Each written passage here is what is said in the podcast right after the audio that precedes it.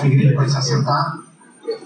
Irmãos, eu pedi para você vai aqui comigo nesse momento, porque estamos no nosso jubileu, nosso aniversário de 25 anos de, de formação da igreja. E a pedido do conselho, velho conselho, Deus colocou no nosso coração que todas as atividades desse ano fossem atividades da igreja. Pedimos a cada sociedade interna que fizesse eventos para que nós pudéssemos comemorar o nosso aniversário. Um evento da SAF não é da SAF, é de toda igreja. Um evento da UPH não é da UPH, é de toda igreja. E os eventos da mocidade são também de toda igreja. Ontem aconteceu o Ictus, e o seminário do Estado vai nos trazer com alegria no coração aquilo que aconteceu ontem, que o Senhor fez por de pessoas, mas também vai derramar o coração dele um pedido para Deus. Bom dia, meus amados. Vocês estão bem? Ontem foi uma bênção. Ictus, é, a palavra ictus significa peixe em grego. Pura simplesmente peixe. Mas é uma expressão mnemônica que foi a primeira confissão de fé da igreja. O peixe foi o primeiro símbolo da igreja, mesmo antes da cruz. Porque cada letra da palavra ictus significava uma expressão linda do coração dos nossos irmãos. Jesus Cristo, Deus Deus Soter. Jesus Cristo, Filho de Deus, o Salvador. Os primeiros irmãos desenhavam isso nas catacumbas de Roma para dizer: aqui estão reunidos pessoas que acreditam que Jesus Cristo é o Filho de Deus e o Salvador. A juventude da igreja tem uma programação lindíssima chamada Ictus, onde a gente discute e responde perguntas sobre Jesus, sua pessoa, seu ministério e a aplicabilidade disso nas nossas vidas. Então, o primeiro Ictus, nós paramos para pensar sobre Jesus é Deus? E respondemos essa pergunta. Logo após, chegamos à seguinte conclusão: bom, se é Deus, por que, que ele precisou morrer? Também respondemos essa pergunta. No Ictus de ontem, falamos sobre o que Jesus fará quando ele voltar. Porque ele vai voltar. Ele prometeu, garantiu que voltará. Foi uma bênção. O Gabriel nos, nos elevou com esse raciocínio do que Jesus fará. Ele vai trazer juízo para cristãos e não cristãos. Só que o nosso juízo, o meu e o seu juízo, está garantido pelo selo de justificação que ele fez. Foi lindo, foi uma bênção. E o que eu queria pedir para você, meu querido irmão? O Ictus não é uma programação da UMP. O Ictus é uma programação da sua igreja. Nós precisamos que você esteja aqui e tenho certeza que você será profundamente abençoado. Vão acontecer outras edições do Ictus e eu quero crer que você aqui estará. Amém? Amém. Gostei, você não está. Dizer amém? Vou de novo porque eu gostei desse negócio. No próximo Ictus, eu me comprometo, meu querido seminarista, que estarei aqui. Amém? Amém. Deus abençoe sua igreja. Ainda sentado, reverendo André, por gentileza, nós vamos orar mais uma vez pedindo iluminação, seremos abençoados agora pelo reverendo André. Dá sua mão sobre a vida dele. Senhor Deus, amado Pai, obrigado porque o Senhor separa homens ao longo da história para abençoar teu povo. Obrigado pela dedicação da vida do reverendo André, pela vocação dele, porque ele reconheceu o teu chamado, abriu os ouvidos e o coração, se preparou de tantos anos, superando desafios, para pregar a tua palavra. Pelo nos abençoa, Senhor. Use o teu céu.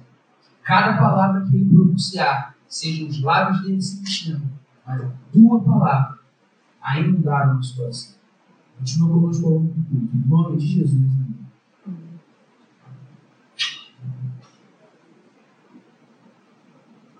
Assim como pode esquecer o pequeno dizer amém. Assim seja. Então, vou tirar uma foto hoje aqui do púlpito e vou comparar com o próximo Ictus. Se quem não estiver aqui no próximo Ictus falou amém, depois a gente conversa com você. Convido a palavra, os irmãos a abrir a palavra do Senhor Marcos, no Evangelho de Marcos, capítulo 5, onde leremos a partir do versículo de número 21. Evangelho de Marcos, capítulo 5, a partir do versículo de número 21. Leremos do versículo de 21 a 24 e depois leremos de 35 a 43. Eu vou, vou fazer uma leitura responsiva. Eu vou estar lendo o versículo de número 1, começando, e a igreja responde o versículo de número 4. Vamos colocar de pé em reverência à palavra do Senhor nessa leitura? Essa palavra do Senhor. Tendo Jesus voltado no barco para o outro lado, afluiu para ele grande multidão, e ele estava junto do mar.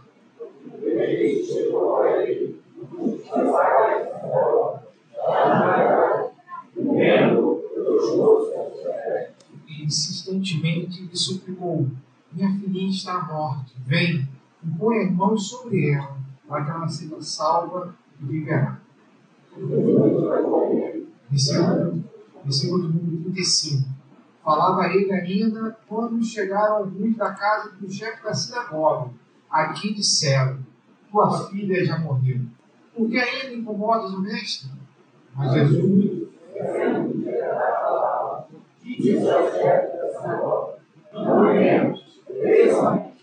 Contudo, não permitiu que alguém o acompanhasse, senão e os irmãos Tiago e João.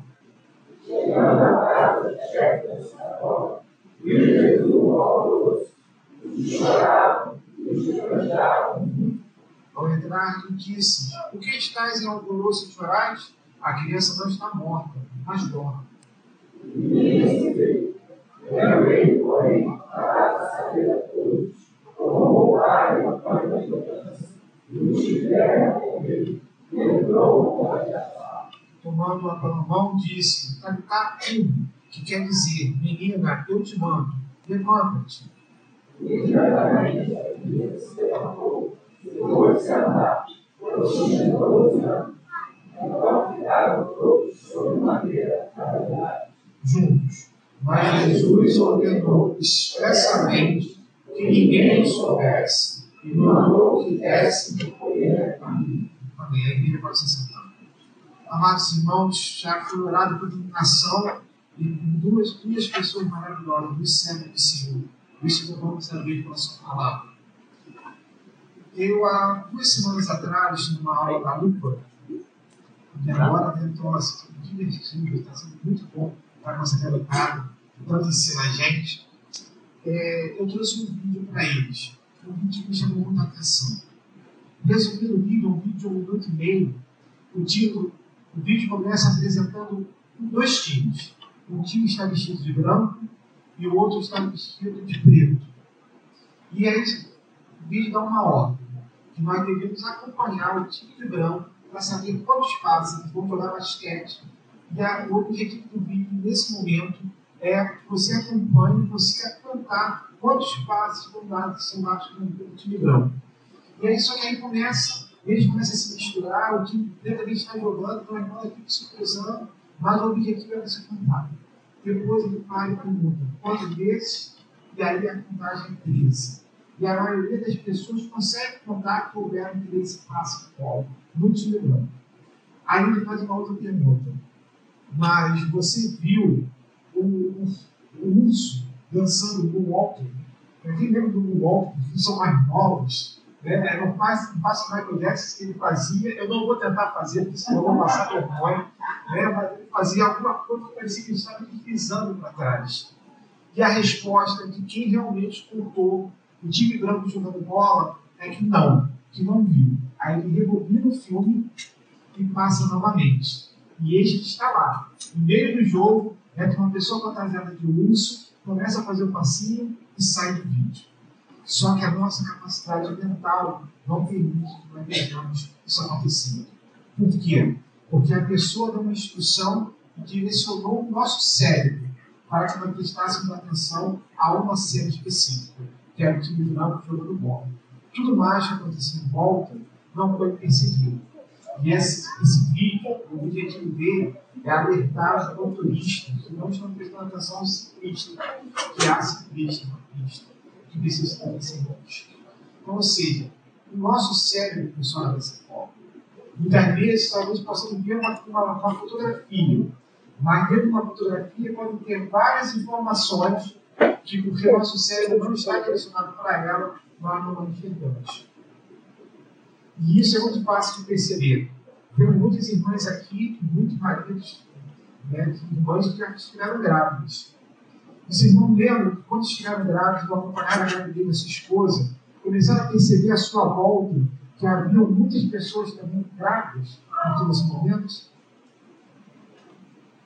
Quem já teve a oportunidade de comprar um carro, percebeu que depois de comprar aquele carro, parece que todo mundo escolheu o mesmo modelo, a mesma cor, e parece que todo mundo, parece que assim, você fez a melhor escolha, porque a escolha da maioria, então você fez a melhor escolha. O que aconteceu nesse momento? A mesma coisa que aconteceu no vídeo. Seu cérebro está pensando em uma situação específica, ele é direcionado, dentro de uma, de uma, de uma paisagem, uma foto, onde tem milhares e milhares de informações que você não consegue processar. Conscientemente, seu cérebro foi direcionado para uma situação específica. O que isso tem a ver com o texto? O que isso tem a ver com a mensagem? Eu quero começar essa mensagem perguntando aos irmãos o que verdadeiramente cada um de nós está fazendo aqui hoje na igreja.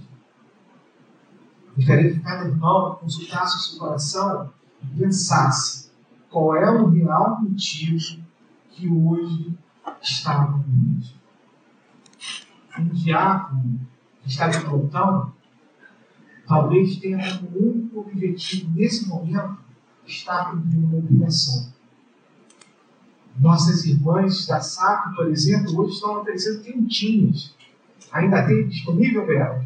Ainda temos quentinhas. Não, não se preocupem com o almoço hoje. Mas talvez alguma irmã da SAP tenha vindo aqui somente porque tinha que fazer a quentinha. O grupo de louvor tem uma escala. Talvez algum irmão do grupo de louvor só tenha vindo hoje porque tinha uma obrigação para o seu grupo. Talvez eu, porque tinha a obrigação de pregar a palavra de Deus, com um compromisso com o reverendo Vladimir. O reverendo Vladimir está nesse momento presidindo o pé, dando posse ao reverendo Antônio José na igreja Caído, juntamente com os demais pastores dessa igreja. Talvez eu tenha vindo hoje aqui somente porque eu tinha a obrigação de não deixar o público vazio. O que verdadeiramente trouxe você à igreja? Talvez você tenha passado um problema essa semana e se lembrou que há um Deus que pode te ajudar. Talvez você tenha recebido uma bênção essa semana e você tenha vindo à igreja somente para agradecer. Qual é o verdadeiro motivo para você vir à igreja nesse domingo? O texto de Mateus nos fala de uma pessoa, Jairo. E o texto nos apresenta ele sendo a principal pessoa, principal pessoa, o presidente de uma sinagoga. Aquela pessoa que era mais importante, que era responsável por todas as atividades que havia na sinagoga. O texto começa nos dizendo que Jesus acabara de voltar para Cafarnaum, de barco. Se nós lembrarmos aqui as últimas pregações que nós tivemos, maravilhosas, sobre o Evangelho de Marcos, vamos lembrar que o reverendo Maurício, há duas semanas atrás, pregou nos falando que Jesus tinha partido de Marcos. E atrás dele uma grande multidão. E no meio do caminho, para o outro lado, do lado de Nazaré, mar da Galileia, eles começam uma tempestade, mas Jesus está dormindo. E os discípulos acordam ele desesperado, dizendo: que se, não, se, se a ele não afligir, eles estarem perecendo. E Jesus simplesmente, calmamente, fala para que a tempestade se caia, que o vento pare. E aí, naquele mesmo momento, acontece. E aí Jesus não está protegendo somente barquinho onde ele estava, mas o texto nos traz que há vários barcos, mostrando que quando Jesus está no barco conosco, ou estamos na mesma direção que ele, ele estava no barco. Ele chega ao outro lado do vale de Genezaré e ali encontram, no meio de sepulturas, o endemoniado. E eis que Jesus vai a ele e pergunta quem é, quem é aquele demônio. E ele responde que é uma legião. E aí vemos, vimos a pregação maravilhosa de Cristo Jesus, que da palavra de Cristo Jesus, através do reverendo Vladimir na semana passada, que nos falou que muitas vezes vamos dar mais importância a de se jogar ao mar do que uma vida que foi salva. Mostrando que nós precisamos realmente amar o próximo. Mas eis que aquela população rejeita Jesus e pede que ele retire para aquela cidade. E ele pega o barquinho e volta novamente para Cafarnaum. Ao chegar a Cafarnaum, eis que ele encontra Jairo. E aí eu gostaria de conversar um pouco sobre essa vida, sobre a função do presidente de sinagoga. Diz os estudiosos que, primeiramente, ele dirigia o culto. Ele distribuía todas as tarefas que aconteciam na sinagoga. Precisamos lembrar o que era uma sinagoga. Só havia um tempo para adoração a Deus em Jerusalém. Qualquer local fora onde tivesse pelo menos 10 judeus era formado uma sinagoga, que era um local onde, primeiramente, se estudava a palavra de Deus, onde eles se reuniam para poder debater essa palavra, trazer uma explanação sobre ela, mas também era o tribunal da cidade. Geralmente era dirigido por alguém ligado aos fariseus, por isso ele tinha essa autoridade. Ele também era responsável pela escola, que depois de que a criança judaica, que ela, judia, perdão, ela passava pelo primeiro momento de estudo dentro da sua própria casa, ele passava pelo segundo momento na sinagoga, onde ele começava a aprender a palavra do Senhor, aprender a orar. E esse homem também era responsável por isso. Ou seja, toda a sociedade daquela cidade que adorava a Deus, a sua vida estava ligada à sinagoga. Então ele distribuía todas as tarefas que ali tinha. Ele também solicitava e escolhia quem ia expor a palavra de Deus. Ele era responsável pela construção e pela manutenção do prédio. Geralmente ele era de uma família abastada, ligada certamente aos fariseus. Esse cargo de presidente da, da sinagoga não era eleito, eram pessoas indicadas, e geralmente passavam de geração para geração. O pai passava para o seu filho, e assim sempre da mesma família. Com certeza ele tinha uma boa condição financeira, até pela própria descrição da casa que nós vivemos aqui. Uma casa é, típica daquela região, ela tinha apenas um cômodo. Mas nós vemos que ele fala de áreas externas, fala de tratamento com prédio, mostrando que ele, financeiramente ele era uma pessoa que tinha dinheiro. Com certeza, ele era um importante membro da sociedade. Mas aquele homem naquela situação que ele se encontrava, ele tinha uma grande dor. Ele estava com a sua filha, como ele mesmo diz, à beira da morte. Sinal que, a, que ela tinha passado por algum tipo de doença. Ele tinha tentado curá-la de todas as maneiras possíveis. E agora já não havia mais nenhuma salvação para ela. Ela estava à beira da morte. Mas além da dor pessoal de perder sua filha, Precisamos entender o que para aquela sociedade, naquele momento, o que significava. Perder o filho era primeiramente uma maldição de Deus. E aquele homem, até então, irrepreensível, reconhecido por toda a sociedade, um homem de destaque, um homem responsável pela sinagoga, se via agora sendo amaldiçoado por Deus. Isso significava que Deus já não era mais com ele. Isso significava que ele já não poderia mais ser o presidente da sinagoga. Isso significava que toda a importância dele na sociedade estava indo embora, juntamente com a dor de perder a sua. Significava para aquele homem também que ele não teria mais herdeiros. O texto nos fala, nos fala que ela era filha única. E ela, o texto também tenta destacar para nós, de forma assim bem importante, que ela tinha 12 anos. E essa data para o judeu, essa idade para o judeu, uma, uma idade muito importante. Para o menino aos 13 anos, e para a menina aos 12 anos, ele estava pronto para assumir perante a sociedade a sua responsabilidade de conhecer a lei com 13 anos, um menino, reverendo Raimundo falou isso na sua pregação da semana passada. Né? O pai chamava toda a sociedade e o menino deveria recitar um pedaço da Torá. mostrando que ele estava pronto para assumir o seu papel dentro da sinagoga. E a menina, aos 12 anos, ela estava pronta para casar. Precisamos lembrar que naquela época a vida era muito mais curta do que hoje. Eram 12 anos, sim, dentro da sociedade judaica, naquela, naquele século, naquele início do século, sim, aos 12 anos, uma menina estaria pronta para casar. Se lembra, eu falei para vocês, que o cargo de presidente da sinagoga era um cargo hereditário, ele não poderia passar para sua filha. Mas talvez para seu quem sabe. Mas ao perder a sua filha, ali de se sentir amaldiçoado, amaldiçoado por Deus, ele perdia a esperança da continuidade de sua família à frente da sinagoga. Esse homem simplesmente estava perdendo tudo da sua vida. Mas eles que como principal da sinagoga, ao chegar Jesus novamente à cidade, eles que com certeza havia um alvoroço que deve ter sido feito, que me lembrar, Jesus foi para o outro lado com vários barcos de seguindo. E se ele agora voltou, com certeza esses barcos que foram seguindo voltaram com ele. E eles, a multidão, no porto, deve ter visto vários barcos chegando e entenderam que Jesus estava voltando para a cidade. E automaticamente, com certeza, pela importância do chefe da sinagoga, alguém foi avisado.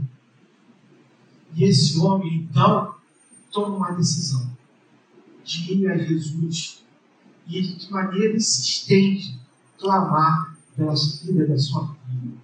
Porque aquele homem, naquele momento, sabe que tudo que ele podia fazer, tudo que estava ao seu alcance, já tinha sido feito.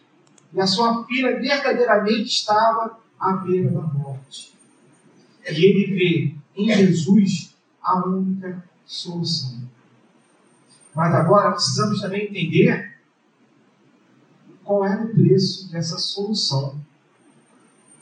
Amados, Jairo não conhecia Jesus somente de nome, de ouvir falar, de alguém ter dito para ele que havia milagres acontecendo. Durante todo o nosso estudo de Marcos, Jairo esteve presente, apesar de um dos textos falar o seu nome. Se nós voltássemos para Marcos, Marcos capítulo 1, versículo 21, veríamos que Jesus está pregando na sinagoga. Quem era responsável por escolher uma pessoa para poder expor a palavra de Deus? O chefe da sinagoga, que era Israel. E ao escolher Jesus e Jesus pregar a palavra, todos aqueles presentes, no mesmo texto de Marcos capítulo 1, que reconhecem uma nova doutrina. Porque Jesus não fala como os restantes dos fariseus e os escribas. Ele fala com autoridade. Autoridade tal que entra um endemoniado e Jesus expulsa o demônio, o demônio daquele homem. Há uma nova doutrina. E era função do chefe da sinagoga preservar a lei ele, ao ver uma nova doutrina, ele deveria imediatamente comunicar aos fariseus, que a sua base principal era em Jerusalém, que havia uma nova doutrina. Porque, por serem zelosos com a lei, eles precisavam verificar se havia naquela nova doutrina alguma heresia contra Deus. Algo que poderia mostrar naquele homem que ali pregou na sinagoga verdadeiramente poderia ser alguém contra a palavra de Deus. E com certeza esse homem faz. Porque vemos no Marcos capítulo 2, quando Jesus volta para Cafarnaum, eles entraram na casa onde ele estava, no paralítico. E esse paralítico, causa da multidão, não pôde entrar por vias normais. Teve que ser feito um buraco dentro do telhado para que ele pudesse chegar naqueles homens. Mas o texto nos fala que havia naquele local um grupo de fariseus sentados. E isso mostra que aqueles homens tinham sido recebidos, que ele viu em condição de Jerusalém para verificar essa nova doutrina. Jairo me chamou, com certeza, Jairo, pela sua importância, era um dos homens que estava sentado junto aos fariseus e escribas para analisar a doutrina de Cristo Jesus. Quando Jesus é para salvar, salvar a vida daquele paralítico, fala: os teus pecados estão perdoados, aqueles homens se escandalizam e dizem que somente Deus poderia perdoar os pecados. Quem é esse que até pecados perdoa? E Jesus, sabendo do seu coração, fala: Olha, se vocês acham mais fácil mandar que esse homem se levante, eu digo, para que vocês saibam que o Filho do Homem tem autoridade para perdoar pecados e para salvar essa vida. Ele dá uma ordem àquele paralítico: pega o teu e parte.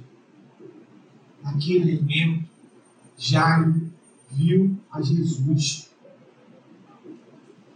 Da mesma forma, quando Jesus, no capítulo 2, versículo 16, convida Levi, Mateus, para fazer parte do colegiado apostólico, e fala que para ele, naquele momento, é bom estar na casa dele.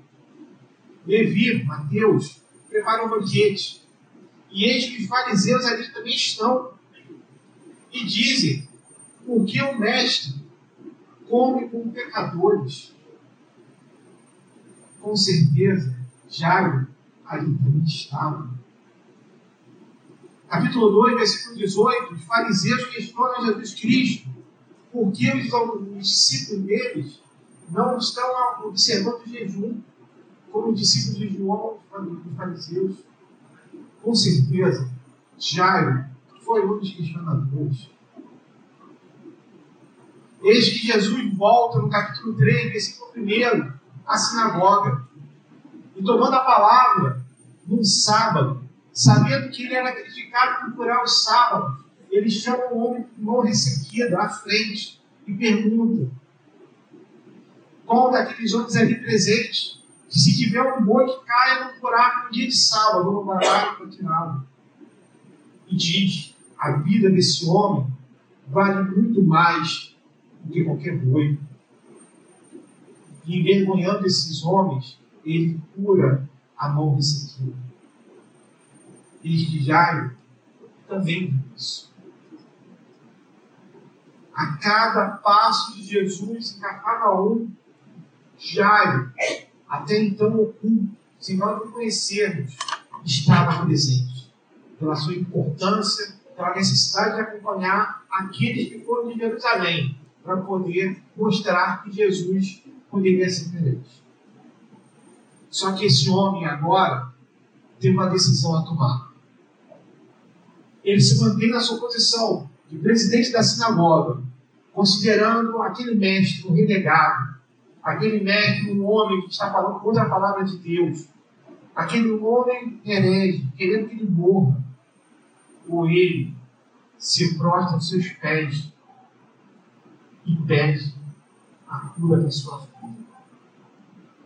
aquele homem, aquele momento, quando se recebia a notícia que Jesus havia voltado a Cafarnaum, ele tinha uma certeza, por tudo que ele tinha visto, que somente Jesus Cristo poderia, naquele momento, salvar sua filha.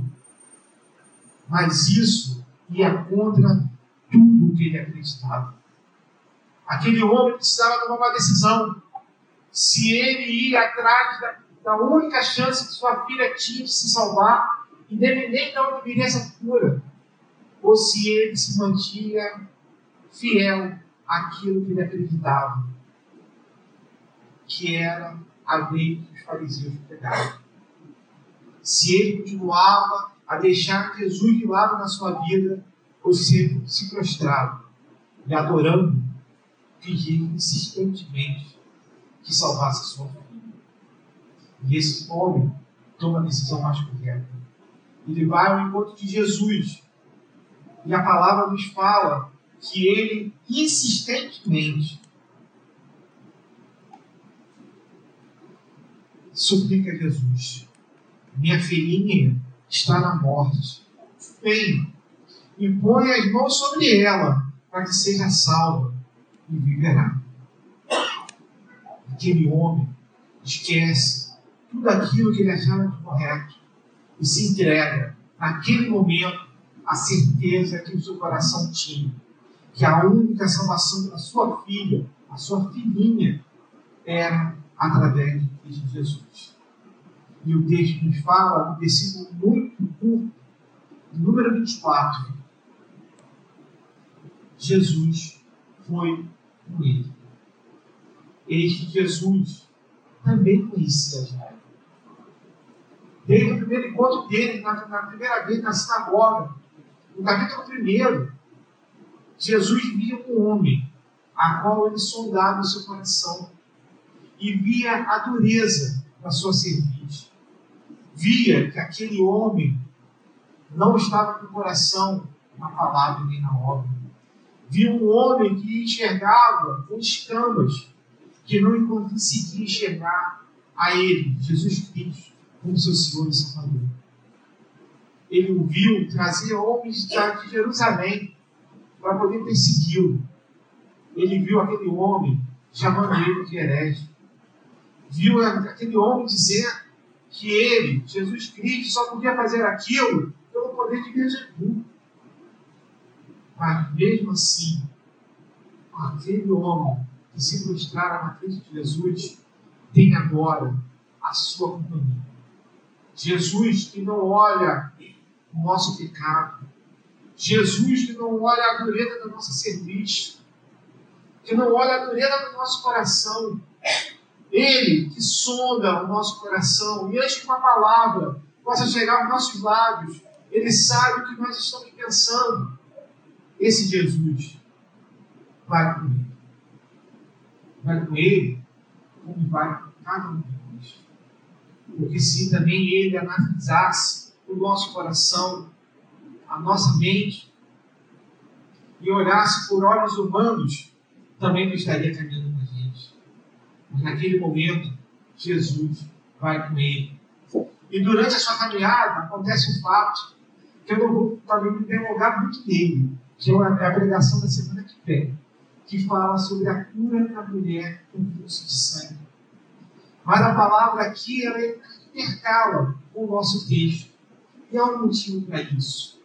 A ordem cronológica, cronológica dos fatos, ela é muito relevante para o que vai acontecer. E que Jesus vai pelo caminho, e o texto nos fala que a multidão está se cercando, e muitos o tocam.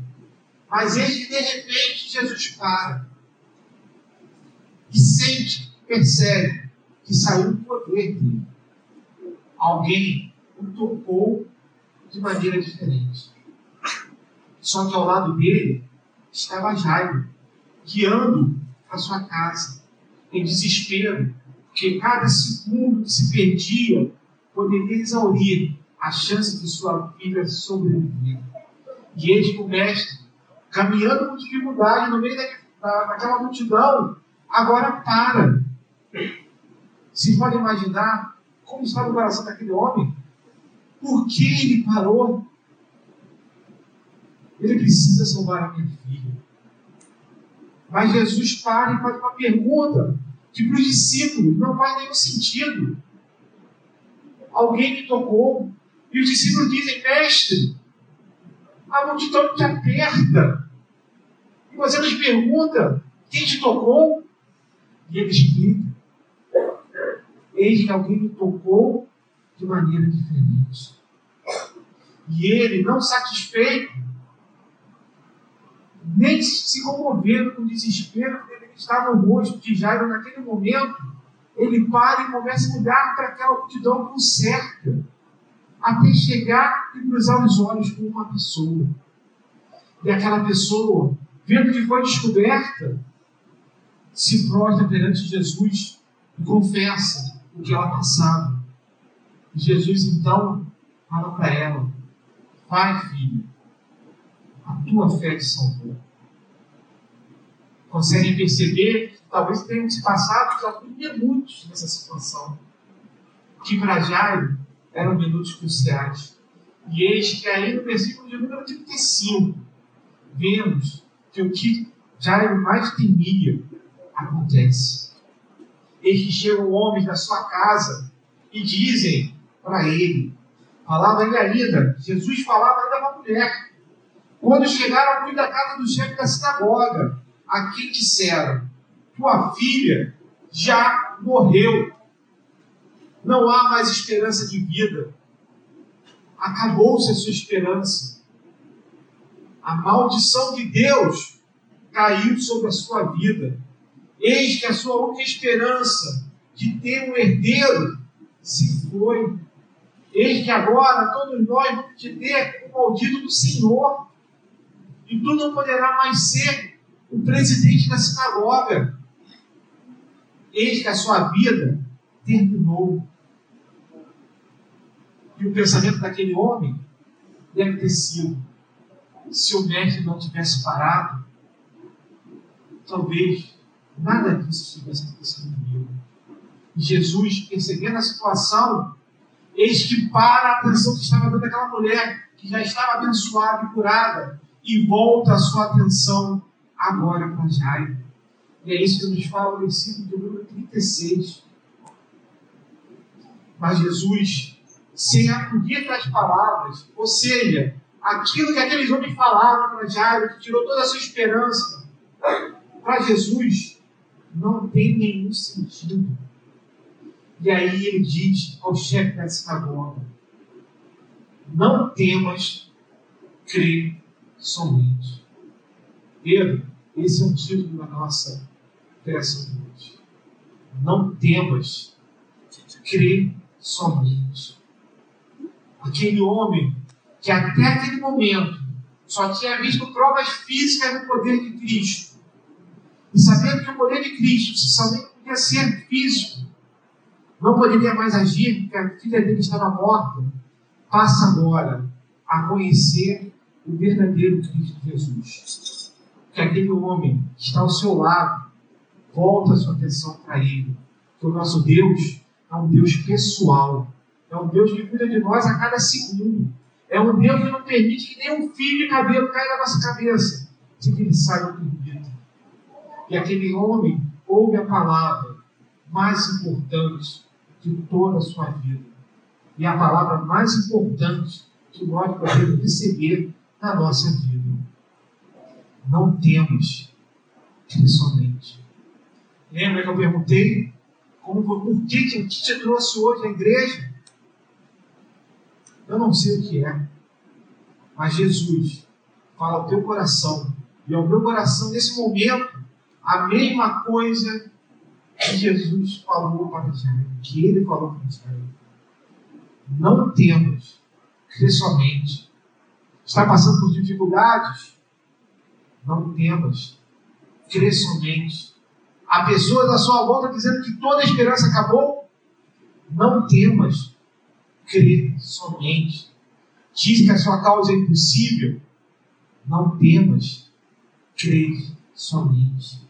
Palavra essas que o apóstolo Paulo, no livro de Atos, capítulo 16, versículo 11, também falou ao carcereiro.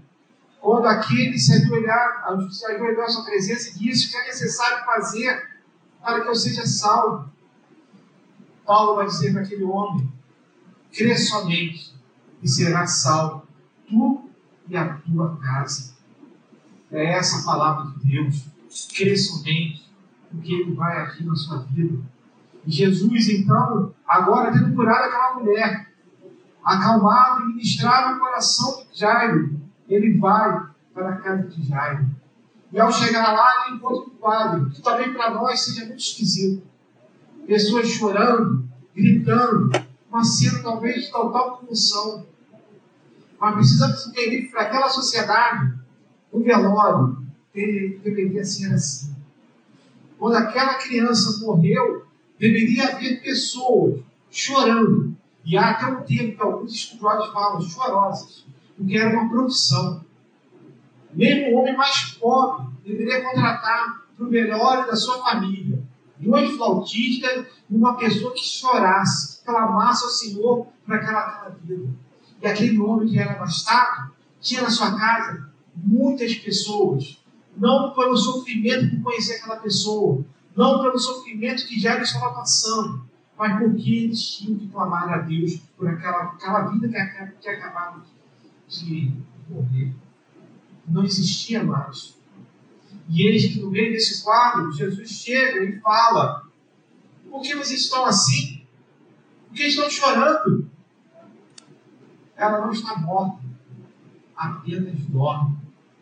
E eis que aqueles que choravam, e também no momento param de chorar, e a palavra fala, eles começam a rir. Rir e escarnam aquele homem que não estava presente, que não tinha percebido que aquele corpo que ali estava não tinha mais vida. E Jesus, novamente, não se importa com o que falaram para ele.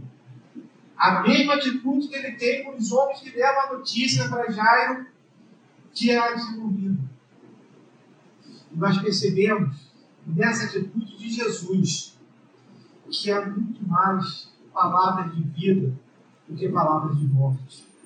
Porque para nos anunciar problemas, há muitas bocas, mas a boa nova somente através da palavra de Deus, somente através do seu povo, somente através do que Jesus deixou para nós. Edificarei a minha igreja e as portas do inferno não prevalecerão contra ela. Nos fala Jesus em Mateus 16, versículo 18. Ele é poderoso para fazer infinitamente mais do que tudo quanto pedimos ou pensamos. E diz o apóstolo Paulo em Efésios, capítulo 3, versículo 20. Esse é o Deus que, mesmo quando se anuncia o Apocalipse, como esses homens falam para aquele homem, eis que ele chega com palavra de esperança. Eis que ele nos fala que ela não estava, não estava morta, mas ela sim estava dormindo nos diz a palavra de Deus em 1 Tessalonicenses, capítulo 4, versículos 13 a 14. Não queremos, porém, irmãos, que sejais ignorantes com respeito aos que dormem, para não nos entristecerdes como os demais, que não têm esperança. Pois cremos que Jesus morreu e ressuscitou. Assim também Deus, mediante Jesus, dará em sua companhia os que dormem a palavra nos garante que podemos sim passar pela primeira morte, a morte física. Mas para aqueles que creem em Jesus e confessam com seus lábios que Jesus é seu Senhor e Salvador, esses não passarão pela segunda morte. Apocalipse, capítulo 2, versículo 11. Quem tem ouvidos, ouça o que o Espírito diz às igrejas. O vencedor, de nenhum modo, sofrerá o dano da segunda morte e que aqueles que perseveram e acreditar em Cristo Jesus não passarão pela segunda morte. E sim, ao passar pela primeira morte, estarão dormindo, esperando aquele dia venturoso de acordar na presença do Senhor. Eis que essa é a certeza que a palavra de Deus nos dá, porque a palavra de Deus não são palavras de morte, mas são palavras de esperança.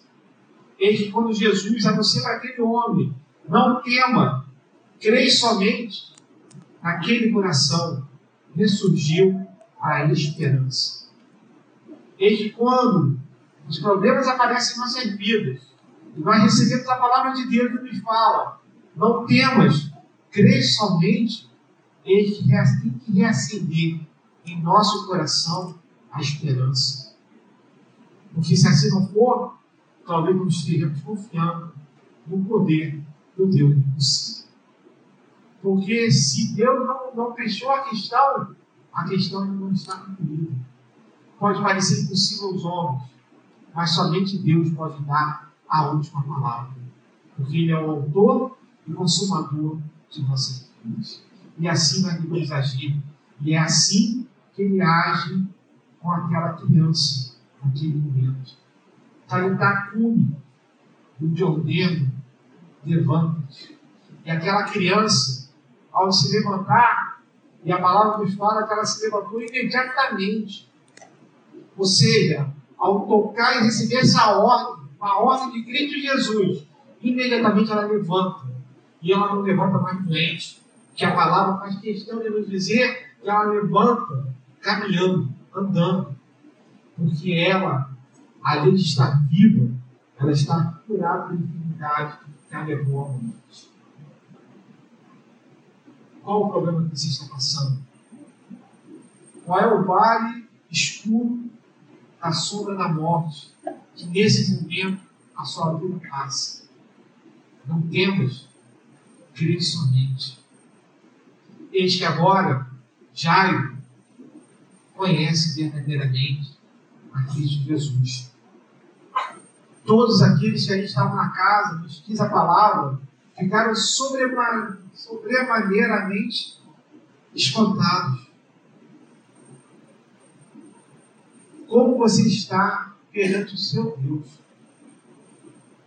Quando eu te perguntei qual o motivo que te trouxe à casa do Senhor, precisamos entender se estamos com Jairo no primeiro momento, conhecendo e reconhecendo apenas aquilo que Deus pode fazer com você.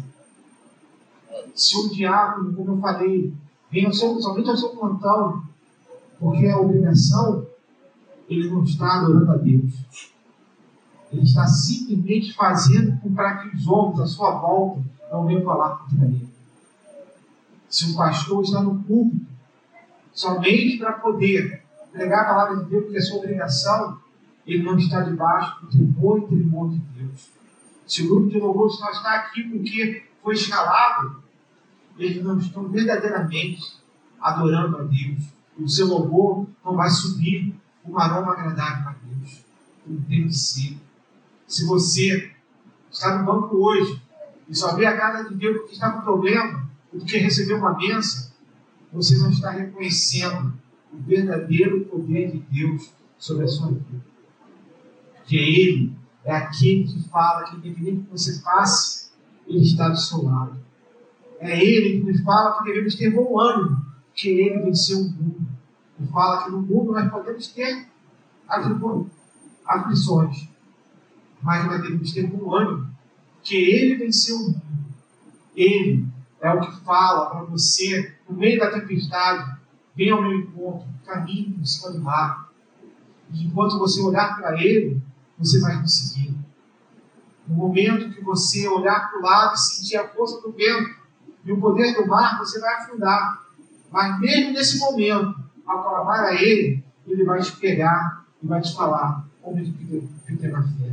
E vai te colocar novamente salvo do mar. É esse o Deus que eu e você devemos adorar. Esse é o Deus que eu e você devemos buscar. Ele é tudo para nós. Se nós respiramos, é porque Ele permite. Se nós podemos dormir e acordar, é porque Ele permite. Se podemos estar na sua casa, é porque Ele se deu por nós naquela cruz, derramando seu sangue, para que nós tivéssemos vida e vida em abundância. Somente Ele pode mover a nossa vida. Somente Ele pode nos falar para não, para não, não temermos somente Deus. Que eu e você possamos sair daqui dessa casa, local de adoração, com esse sentimento. Sabendo Deus está sobre as nossas vidas. Reconhecendo Ele em toda a nossa vida. Reconhecendo que a cada passo que dermos, precisamos dar honra e glória a Ele. Precisamos bendizer o seu nome e tudo dar graça. Que nós, nesse domingo, possamos, como Jairo, conhecer o verdadeiro Deus. Que Deus abençoe a Deus.